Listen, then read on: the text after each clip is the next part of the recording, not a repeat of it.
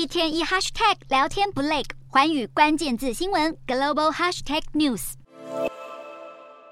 一年一度的 G 二十峰会准备在下周于印度首都新德里登场。俄罗斯总统普丁日前才致电给印度总理莫迪，告知他不会亲自出席。现在，普丁的好兄弟中国国家主席习近平也传出可能会缺席。外界普遍认为，中方突然改变主意，主要是因为近期和印度爆出领土争议问题。北京当局发表新版的国家标准地图，竟然将印中边界两大争议省份全部纳入地图当中。印度外交部忍无可忍，马上跳出来向中国提出强烈抗议。不止印度，中国的新版地图连盟友俄罗斯都惹怒。位在俄中边界黑龙江和乌苏里江交汇处的黑瞎子岛，全部都被中国纳为己有，似乎让俄国不太高兴。与此同时，中国在南海的主权主张也引起东南亚国家群起激愤。原因是北京当局直接在争议的南海地区把九段线增加到十段线，几乎把所有南海都纳入中国疆域，引发菲律宾等国家的严正抗议。这几天下来，东南亚各国炮火接连瞄准北京。菲律宾驳斥中国擅自纳入南海岛屿，完全没有国际法依据。马来西亚声明表示，中国对南海的主权主张涵盖了马来西亚海域，对此吉隆坡当局拒绝接受。而最近才开炮的越南则表示，中国的主张毫无价值，而且违反国际法。